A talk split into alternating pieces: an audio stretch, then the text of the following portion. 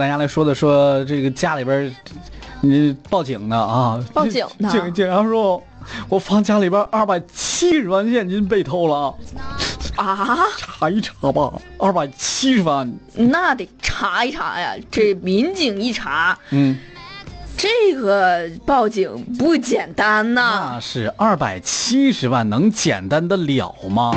嗯，这事情发生在二零一九年的九月五号，嗯西湖区双浦派出所民警突然接到报警，报警人呢小赵说自己呢是位于这个呃双浦镇这这什么哪儿吧，反正人家里边啊，不说人家里哪儿了，反正家里边被盗了二百七十万元现金不翼而飞。哎，接到报警之后呢，民警是迅速的赶到小赵的家里边。小赵反映说，当天下午一点多啊，公司财务呢把钱取回来之后交给他，他把这个装现金的袋子、两个纸盒、纸箱子里边，一个放了三十万，一个放了二百四十万。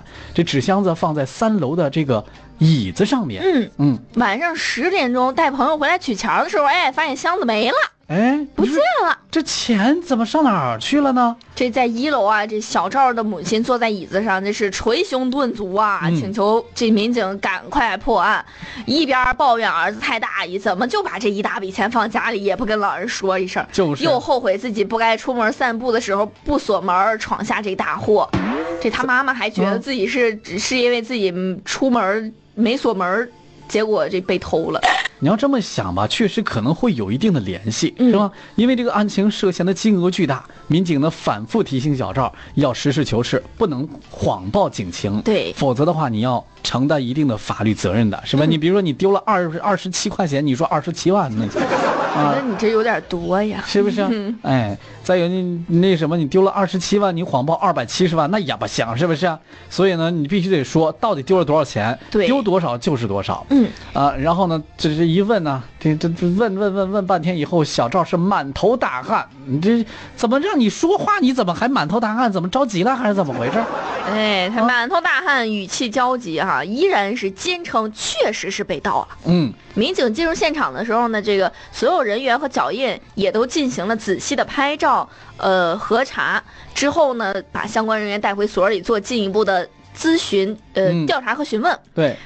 根据别这个小赵的交代吧，这个办案的过程当中啊，小赵呢就是感觉有点吃力了，怎么回事呢？他说我原先这剧本我已经编的挺好的了，这这这我在编，你问的这个不在我剧本范围之内，我编不下去了。我这再编的话，我这漏洞就更多了呀。对，这是这个时候啊小赵这个心理防线瞬间崩塌哈、哎，向民警交代了自己撒了谎，不是，到底丢了多少钱？丢还是没丢啊？是不是没丢，呃？没没丢，就是撒谎了，没那丢。那你报这警干什么？你想干嘛？你要达到什么目的呢？根据小赵交代说，九月五号下午的时候呢，嗯小赵就答应他的合作伙伴孙某，嗯以现金的形式给他三十九万元的合作款项，二百七十万的现金已经取出来放在家里了。啊这个孙某就听了之后就觉得哎高兴啊，嗯觉得小赵真够意思。够意思嗯，啊！傍傍晚晚的呢时候，这俩人呢，在一个火锅店里边点了几个菜，准备这个吃完饭之后开车回到这个小赵家里边取现金。小赵心里边其实小九九就开始，嗯，我把他带到家里边，然后呢，假装自己到三楼取钱，然后呢，我就告诉他我这二百七十万不 见了。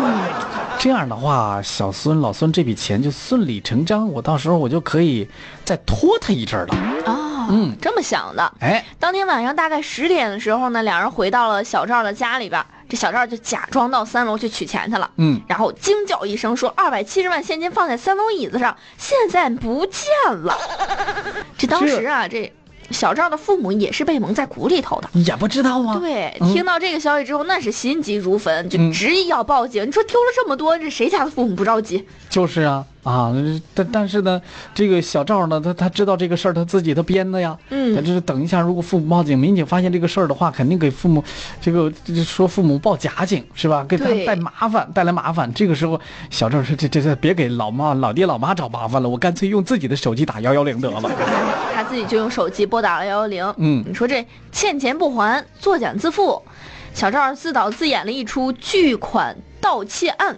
但是假当警情对当然了，这纸包不住火嘛。嗯真相大白之日，正是法律严惩之时啊！”哎九，月六号下午，小赵因为谎报警情、扰乱公共秩序，西湖公安机关对他做出了行政拘留十天的处罚。嗯，那小小赵，你的目的达成了，这样的话，你的钱终于可以晚些时候再花 了。对，就可以再拖延他一阵儿了哈。哎哎，等你这个出了监狱之后，十天之后再想想这个钱什么时候还哈。嗯，